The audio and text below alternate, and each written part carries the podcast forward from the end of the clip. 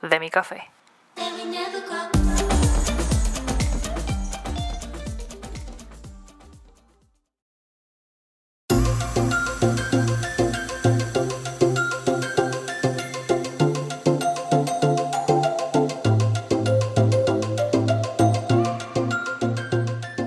Saludos y bienvenidos una vez más a Crónicas de mi café.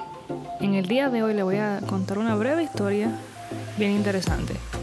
Todos, o no todos, pero la mayoría de personas tenemos redes sociales, sea para negocio, uso personal, entretenimiento, lo que sea.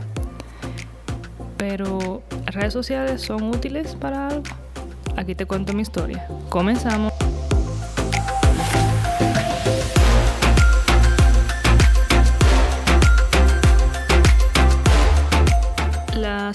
Pasada estuvimos conversando eh, de ideas que se pueden tener para aprovechar el verano ahora durante esta temporada de COVID-19, tomando en cuenta que en muchos sitios hay toque de queda, lockdown, de no están dejando salir a la gente a sitios abiertos y están exigiendo cuarentena total. La semana pasada hablé un poquito de eso y tuve la oportunidad de poner en práctica una de las cosas que me faltaba por hacer y fue ir a la playa. Así que si quieren ver un poquito de cómo me fue, vayan a mi Instagram por favor, a m3t.media y chequen un fragmento de la taza número 11 y un pedacito de video que tomé allá en la playa donde existía aquí en Long Island. Como dije, en la taza pasada, yo fui en día de la semana y esa playa estaba casi vacía. Así que señores, aprovechen y disfruten el verano como puedan. Y si no escuchaste mi taza anterior, por favor, pausa esto, dale para atrás.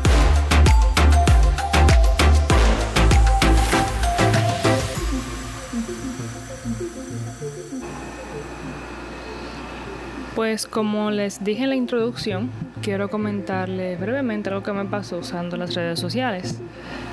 Primero quiero establecer, el tema de las redes sociales es sumamente debatido, tiene opiniones diferentes y encontradas, mucha gente a favor, mucha gente en contra.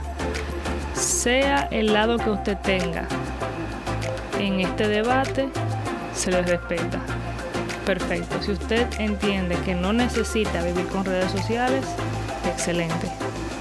Yo lo apoyo y entiendo el punto. No todo hay que subirlo, que publicarlo, no todo hay que estarlo enseñando. Ese, ese fronteo, ese bulterismo hay que dejarlo. Uno puede comerse un plato de comida y no tiene que subirlo. Uno puede ir a un restaurante y no tiene que poner una foto. Uno puede ir a un concierto y no tiene que poner con un concierto. El sol puede estar bonito afuera, te puedes ver bien y tú no tienes que tirarte una foto para ponerla. Entiendo tu punto. Ahora, si tú entiendes que necesitas las redes sociales, ya que te sirve como plataforma para cualquier tipo de cosas, especialmente para cosas de negocio o una manera de desahogo o de algo artístico, perfecto, también te entiendo, porque yo misma las uso con esos propósitos también. Y si tú entiendes que necesitas redes sociales para que para tú sentirte bien, para que tu ego esté arriba todo el tiempo, también te felicito. Adelante, sigue así. Así que no importa el lado que tú tengas, se te respeta. Es lo primero que quiero establecer. Y no estoy tratando de convencer a, nadie de que tome ningún lado con esta historia que voy a contar. Así que la historia mía sucede de la siguiente manera. La semana pasada estuve haciendo un trabajo a una familia mía, estuve haciéndole unas fotos de maternidad a, a mi primo y a su, a su novia. ¿Qué pasa? Hablando, sí, hablando después de la sesión, tú sabes, ya tranquilo, en chilling, en coro. Eh, empezamos a hablar y a recordar viejos tiempos de cuando éramos niños, jugábamos, hacíamos competencias, todo eso. Y mi primo me pregunta, ¿tú te acuerdas de una muchacha que era vecina tuya? Que primero vivía al lado y después vivía enfrente, porque se mudó. Y yo sí me acuerdo de la muchacha, obvio, porque primeramente yo tengo excelente memoria. Eso es, así como es bueno, también es malo. Y segundo, eh, aparte de que me acuerdo de ella, yo compartí bastante con ella, fui hasta la escuela. hicimos el cuarto eh, grado juntas en, en el mismo colegio en la República Dominicana. Pero después que yo me mudé de ese sitio, yo no volví a saber de ella. O sea, perdí contacto. Imagínate, en aquellos tiempos era más difícil eh, uno mantenerse en contacto eh, de una manera a distancia, porque lo que habían eran los teléfonos de casa, había que llamar a la casa para poder hablar con alguien. Y dime tú, un niño de 8 a 11 años, ¿qué que tú hablas por teléfono con otro amiguito? 20 minutos, 15, eso, es imposible. Pero mucho habla uno con, con la familia de uno que está enfrente. Imagínate por teléfono con otro amiguito de tu edad, si lo que tú quieres jugar. Entonces, en aquel tiempo yo únicamente tenía teléfono de casa porque yo era una niña y mi vecinita también. Así que si nos llamamos dos o tres veces fue demasiado. Entonces, pierdo contacto con la muchacha eh, por mucho tiempo. O sea, eh, no supe de ella. Si estaba viva, si su mamá, si su abuela estaba bien, si su mamá seguía trabajando, nada. Una vez me acuerdo que yo iba montada en un carro público, iba para mi casa, y ella iba en un carro público que venía de frente, y yo la vi porque iba sentada en el asiento de adelante. éramos adolescentes, teníamos como 17, 18. Y la reconocí porque su carita no había cambiado. Pero imagínate, ya uno de esa edad y uno, yo que iba bajando y ella que iba subiendo en un carro concho, ¿qué te parece? ¿Cómo yo me detengo a saludar a esa muchacha? Imposible. Pero mi vecinita era buena, ella, ella era una muchacha, ella era una muchacha tranquila y, también traviesa al mismo tiempo, porque por ejemplo cuando uno está en esas edades uno lo que quiere es eh, disfrutar una de las cosas que más hacíamos, yo me acuerdo, eh, era jugar en la calle. Jugábamos cualquier cosa, cualquier disparate. Que ese es otro programa que voy a hacer más adelante, es hablando de los juegos de nuestra infancia. Pero jugábamos en la calle, jugábamos, hacíamos carreras, pero una cosa que disfrutábamos era armando, o mejor dicho, ah, haciendo coreografías. Y lo segundo era hacer llamadas, por llamadas de broma. Allá le decimos dar lata. Imagínate, uno como con 10 años, con 11, empezó a llamar números locos y a hacer una broma. Eso era lo que nos entretenía a nosotros. Un día era de su casa y el otro día era de la mía. Y como en aquel tiempo el caller, el ID no era una cosa ni común ni barata, nadie sabía quién te estaba llamando. Así que bastante lata que dimos nosotras por esos teléfonos. Qué tiempos aquellos. Entonces, como les dije, también algo que nos gustaba era hacer coreografías. Recuerdo que con mi vecinita yo ah, participé en tres bailes. Y entre ellos estaba la famosa canción de Selena, Tecnocumbia. Si te acuerdas de esa canción, de cómo dice la canción, cómo suena, y tienes una oportunidad, déjamelo saber en mi Instagram, m3t.media, o me puedes escribir directo, me puedes escribir al email. Porque esas son de esas canciones que marcaban, marcaron a uno en su juventud. Entonces hicimos la canción de Tecnocumbia, la bailamos en la escuela en varias ocasiones. Y eso era lo que nosotros hacíamos, hacer uh, disparate en la tarde, la coreografía de los Backstreet Boys, de NSYNC, de Cristina Aguilera, de Britney Spears, ya tú sabes, en aquel tiempo el pop estaba en su máxima expresión. Ese pop estaba, mi amor, que no, no tenía competencia. Y en aquel tiempo era la real guerra de los pop artists en aquel momento. Imagínate, cada vez que salía un artista pop, le salía otro para hacerle la competencia. Por ejemplo, vinieron los Backstreet Boys, vino en Sync, vino, uh, salió Britney Spears y vino después Cristina Aguilera. Y Cristina Aguilera, Cristina Aguilera le ganó a Britney Spears porque cantaba en español. Y que nadie me diga que no, porque Cristina Aguilera cogió y rompió a Britney Spears en 50.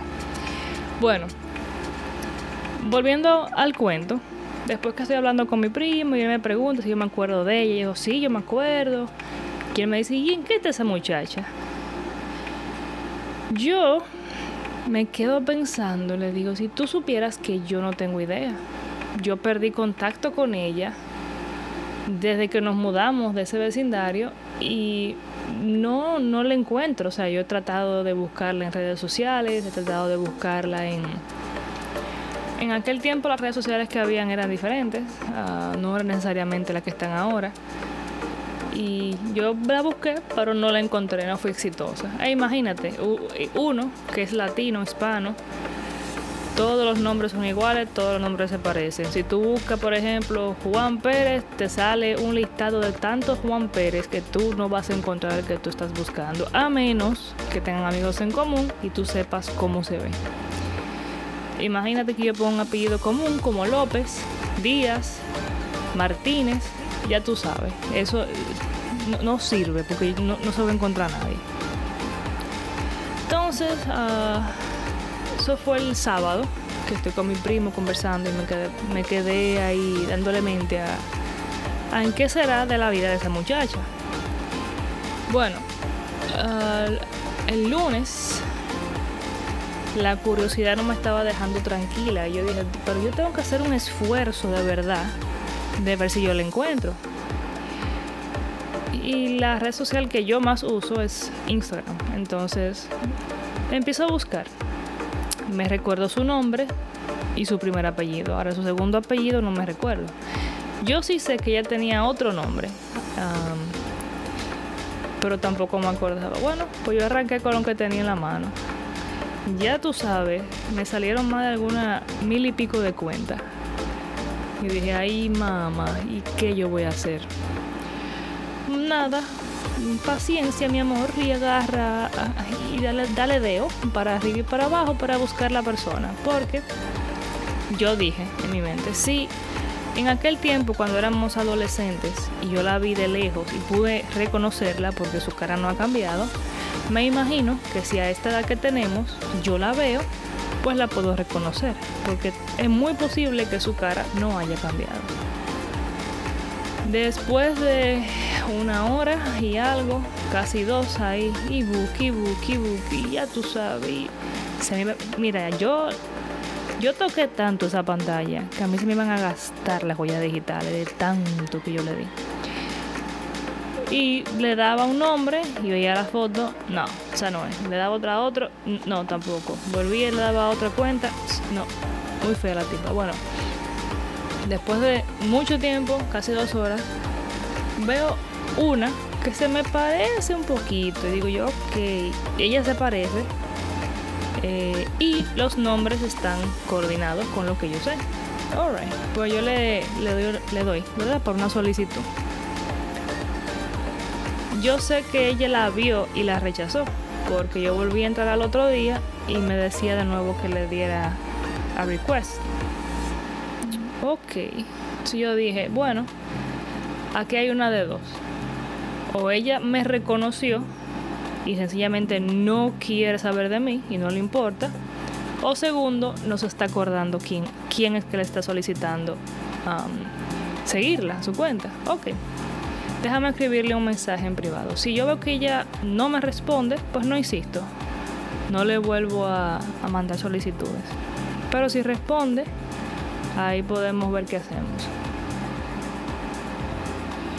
Bueno, pues al rato yo le escribí un mensaje, le dije, la saludo, le digo yo soy fulana, vivíamos en tal sitio, éramos vecinas por tantos años, eh, no sé si tú te acuerdas de mí, eh, cómo está tu familia, le mencioné los nombres de sus, de sus hermanos, de su madre, o sea, todo lo que, todo detalle que yo pude recordar se lo mencioné en los mensajes para que ella, para que ella pudiera realmente también hacer memoria. Bueno, para el cuentico corto, la muchacha me responde y la reacción fue más de lo que yo esperaba. Fue bien positiva. Ella reaccionó con mucha alegría diciendo que que cuánto tiempo, que ella me había buscado, pero que no se acordaba de, de mis apellidos, que ella me buscó por Facebook, pero no me encontró y que después trató por Instagram, pero tampoco. El punto es que siendo siendo sincera, yo no me esperaba que ella reaccionara así. No, realmente no. Porque vivimos en una era donde la gente está que no le importa el otro. Y cuando tú ves gente que eran parte de tu pasado, tú no quieres que vuelvan, que entren a tu vida actual. Eso ha pasado mucho y yo lo he visto. Y se entiende y yo lo respeto porque yo misma soy una persona que si tú en el pasado no me serviste de mucho lindo, esa puerta no se vuelve a abrir. Tú tienes que, tú tienes que abrir un hoyo en la pared para poder entrar porque yo no te voy a abrir la puerta. Pues la muchacha reaccionó bien y hablamos. Hablamos por mensaje por más de, de dos o tres horas. Imagínate, yo me acosté casi a la una de la mañana texteándola y ella a mí. Y contándonos, tú sabes, qué de tu vida, dónde tú vives, qué tú haces, tienes hijos, te casaste, fuiste aquí, fuiste allá, te graduaste, qué tú hiciste, qué trabajaste, todo eso. Y ya al final, por asunto de hora y eso, acordamos de que vamos a hacer una videollamada pronto para seguir conversando y ponernos más al día. Entonces, esa fue una experiencia positiva con las redes sociales. Ahora, yo sé que no todas las experiencias son positivas, pero esta sí lo fue. Y por un momento me sentí agradecida de tener una red social y de poder tener la posibilidad de encontrar personas que de una manera u otra quisiera seguir en contacto, en contacto con ellas.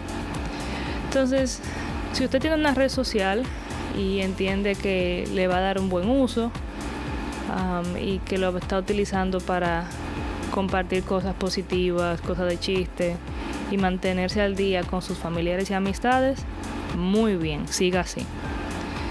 Y solamente quería mencionarles esta anécdota porque entiendo que no todo es malo. Eh, no todo lo que esté en una red social es malo. No todo el que tiene una red social hay que juzgarlo con severidad. Y no porque si yo tengo una red social y tú no la tienes, tienes que atacarme o viceversa. Esa fue mi experiencia positiva. Más adelante les voy a dejar saber cómo me fue con mi conversación con mi vecina en aquel tiempo.